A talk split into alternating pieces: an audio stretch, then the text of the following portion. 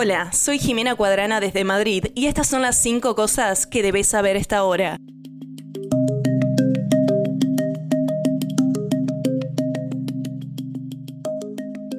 El ejército de Ucrania está monitoreando cómo se reagrupan las fuerzas rusas después de capturar la ciudad de Avdiivka en la región de Donetsk. Las fuerzas ucranianas están bajo presión en varios puntos de la línea del frente, que serpentea a lo largo de unos mil kilómetros desde la frontera con Rusia en el norte hasta el Mar Negro. La viuda del opositor ruso Alexei Navalny culpó al presidente de Rusia, Vladimir Putin, por la muerte del crítico del Kremlin y dijo que las autoridades estaban escondiendo su cuerpo para ocultar pruebas. Su cuerpo no será devuelto a la familia hasta dentro de al menos de dos semanas, dijo un portavoz de Navalny.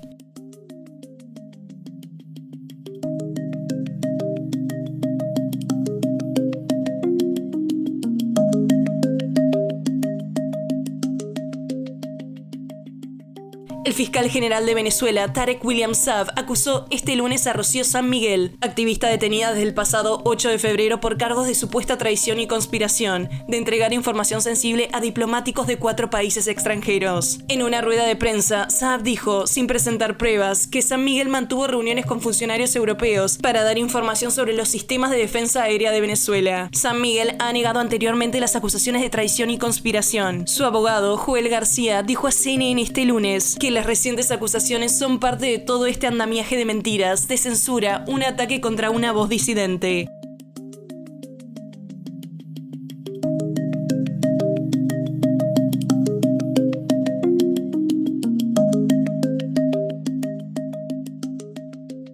Se espera que un satélite de la Agencia Espacial Europea reingrese a la atmósfera de la Tierra y se queme en gran medida este miércoles por la mañana. Como el reingreso de la nave espacial es natural, sin posibilidad de realizar maniobras, es imposible saber exactamente dónde y cuándo volverá a entrar a la atmósfera y comenzar a arder, según un comunicado de la agencia. El satélite ERS-2 tiene una masa estimada de 2.294 kilogramos después de agotar su combustible. A unos 80 kilómetros sobre la superficie de la Tierra, se espera que el satélite se rompa y la mayoría de los fragmentos se quemen en la atmósfera. La agencia dijo que algunos fragmentos podrían llegar a la superficie del planeta, pero no contendrán ninguna sustancia nociva y lo más probable es que caigan al océano.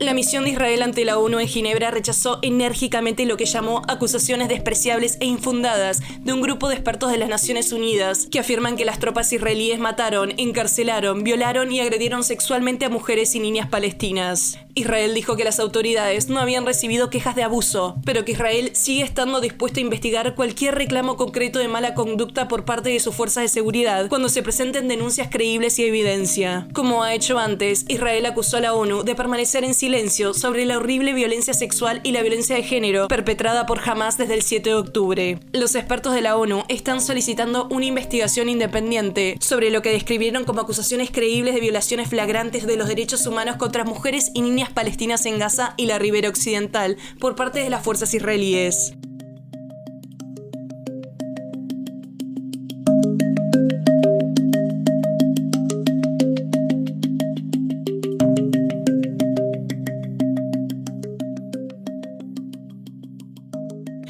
Datos facilitados este lunes por el Ayuntamiento de Barcelona y el Departamento del Interior de la Generalitat de Cataluña. Los delitos denunciados en 2023 en Barcelona aumentaron 8.6% respecto a 2022. En total, se registraron 209.805 y cerca de la mitad, 48.1%, corresponden a hurtos. Las estafas fueron la segunda modalidad delictiva con más incidencia, con 15.1% de todos los hechos denunciados. También ha aumentado la actividad policial entre ambos años. Se ha practicado 23% más de detenciones, 27.252 personas, y ha habido 57.169 personas investigadas, lo que supone un aumento de 11.4%.